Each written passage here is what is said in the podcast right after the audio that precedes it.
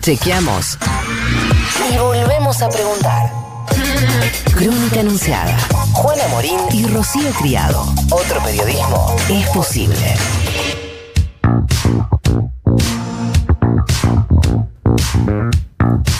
33 minutos pasaron de las 9 de la mañana. Tenemos 9 grados 4 décimas de temperatura en la ciudad de, Buenos Aires. Estamos haciendo crónica anunciada en Rock hasta las 12 del mediodía y nos vamos a hacer la primera entrevista de la jornada. Ya estamos en comunicación con el ministro de Desarrollo Social, con el señor Daniel Arroyo, que tiene la amabilidad de atendernos. Daniel, muy buenos días. Juana Morín, Rocío Criado, Sebastián Cazón en Rock. Te saludamos. ¿Cómo estás? Muy bien, buenos días y un gran gusto. Por favor, el gusto es nuestro. Eh, bueno, ¿cómo vienen planificando esta extensión eh, de la cuarentena y, cómo se viene dando, sobre todo, esta cobertura, esta red de contención que, armaron desde, desde el Estado justamente para los sectores más vulnerables? Nosotros lo estamos llevando adelante en dos planos. Uno es la emergencia, es el atender sobre todo la asistencia alimentaria, y el otro es lo que llamamos el camino de salida. Ahora en la emergencia lo que estamos haciendo es fortaleciendo la asistencia alimentaria con entrega de alimentos por un lado, pero sobre todo transfiriendo fondos a provincias y municipios para justamente que compren alimentos y artículos de higiene y fortalecer los barrios que tienen más dificultades.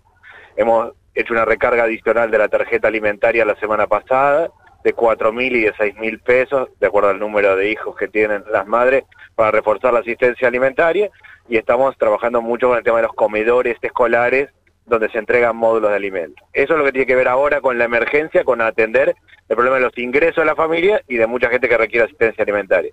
Pero la salida pasa por el trabajo y hemos diseñado un conjunto de líneas que tienen que ver con el trabajo, con generar un mecanismo de máquinas y herramientas para los sectores productivos que nosotros entendemos que se van a mover más rápido y que van a generar trabajo para los más pobres. Claro.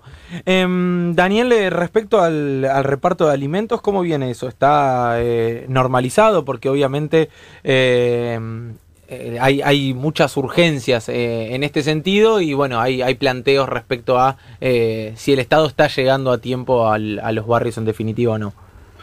Sí, la semana pasada ya se regularizó la entrega de alimentos, se está reforzando permanentemente. Ahora el lunes tenemos una reunión del comité de emergencia donde están básicamente los intendentes del conurbano de distintos partidos políticos, las organizaciones sociales y las iglesias. Ahí se hace un mapeo siempre de, dónde tenemos más dificultades, en qué barrios tenemos más problemas y hay que reforzarlo, pero se ha normalizado la entrega de alimentos por un lado, pero sobre todo estamos fortaleciendo este esquema de que en cada municipio se pueda no, generar lo que llamamos el compre local, que compren alimentos en la verdulería esquina, a la vuelta, que muevan también la economía local y queremos volver al esquema que nosotros habíamos arrancado de entrada con este tema de insistir con leche, carnes, frutas y verduras. Acá también se trata de buena nutrición en el medio de la cuarentena. Claro. Hola, Rollo, ¿cómo estás? Rocío Cría te saluda. Te quería consultar por eh, el trabajo que se está realizando con las distintas provincias. Se puso en funcionamiento el Consejo Federal de, Desarrollo Social justamente para pensar distintas políticas que se articulen eh, de manera federal. Y te quería consultar qué tipo de políticas están pensando, sobre todo también en pensar el rol que puede ocupar la economía popular eh, en el marco de la pandemia para abastecer de alimentos a las distintas provincias. Nosotros pusimos en marcha efectivamente el Consejo Federal de Desarrollo Social, que está formado por el Ministerio de Desarrollo Social de la Nación y todas las provincias. Ahí dividimos al país en siete regiones, tomamos un mapa de los 2.200 municipios del país, que tienen características muy distintas. En cada uno definimos los perfiles productivos. Hay cinco sectores productivos que nosotros entendemos que son los que van a empezar a movilizar el trabajo hoy en este contexto donde se van dando aperturas de a poco en cada territorio, la construcción en términos de vereda, vivienda, infraestructura básica, la producción de alimentos, y ahí hay mucho de economía popular, de cooperativas, pero también de gente que produce alimentos, sobre todo alimentos frescos, el textil, la economía del cuidado, que es donde yo creo que va a haber más cantidad de trabajo, incluso más que en la construcción en los próximos tiempos, que son personas, en especial mujeres, pero personas que cuidan gente grande, gente chica, en distintos lugares, en jardines, en comedores y también el reciclado. Tenemos como un mapa donde en cada región vemos cuáles son las prioridades productivas, donde creemos y cada sector en dónde se va a mover en cada municipio y en función de eso lo que es un sistema de crédito para máquinas, herramientas, por un lado, de capacitación en oficios y de trabajo para generar este mecanismo de salida de un montón de gente que se quedó sin ingresos. Claro, Arroyo Sebastián Casón lo saluda. Eh, ¿Está de acuerdo con el diagnóstico que hizo eh, la jefatura de gabinete en su momento cuando eh, le pidió la renuncia a Alejandro Banoli de que le faltó en este tiempo dinamismo y celeridad a ANSES? No, yo no tengo capacidad para opinar sobre eso.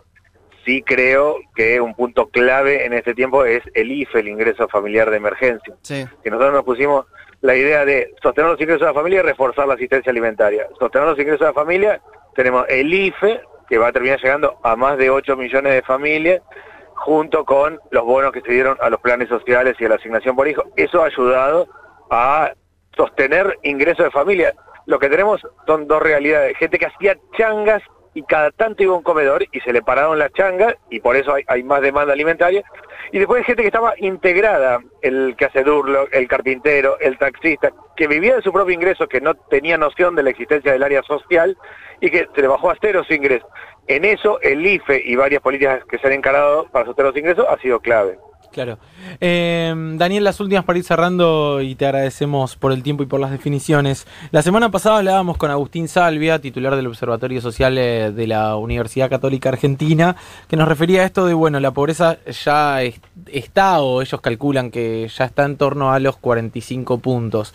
Obviamente no, no te voy a pedir ese grado de detalle, pero consideran que la pobreza aumentó en, en ese nivel, digamos, en 5 o 6 puntos, un poco más tal vez.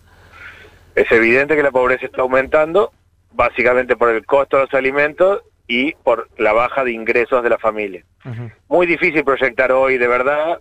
El último dato del INDEC a fin de año marcaba que en el último semestre del año la pobreza era del 35%, pero el último trimestre, los últimos tres meses del año pasado, era de 38. O sea, ese, ahí arrancó claramente. Y la próxima medición va a tomar al 30 de junio, va a hacer un corte al 30 de junio, falta ver qué actividades y cómo se van a mover, el impacto del IFE, hay varias cuestiones, lo que es evidente es que la pobreza ha aumentado. Bueno, indudablemente ya de, alguna manera, obviamente, a, mí me parece muy bien, insisto, las medidas sanitarias que implementa el gobierno, pero indudablemente también hay que, hay que pensar un plan eh, integral para ese día después en el que cuando mires las variables va a estar todo peor incluso que el, que el 10 de diciembre de 2019, ¿no? Absolutamente, pero y ahí es que esto se reconstruye de abajo hacia arriba. Por eso esto que yo decía, que nosotros dividimos el mapa en siete regiones, en 2.200 municipios y empezar a mover desde abajo, ese es el punto clave. Y sobre todo, en lo que tiene que ver con lo mano de obra intensivo, que es la salida de los sectores que están más castigados, más pobres, son esos sectores productivos. Ahí hay que poner el acento y un punto que yo ya estuve hablando con el presidente, con el jefe de gabinete, es el sistema de crédito no bancario para máquinas y herramientas, porque de ahí para mí se reconstruye de abajo hacia arriba la situación social en Argentina. Daniel Arroyo, muy completo como siempre, un abrazo grande. Muchas gracias a ustedes. Hasta luego. Pasaba el ministro de Desarrollo Social, eh, Daniel Arroyo, en crónica anunciada por Futurock.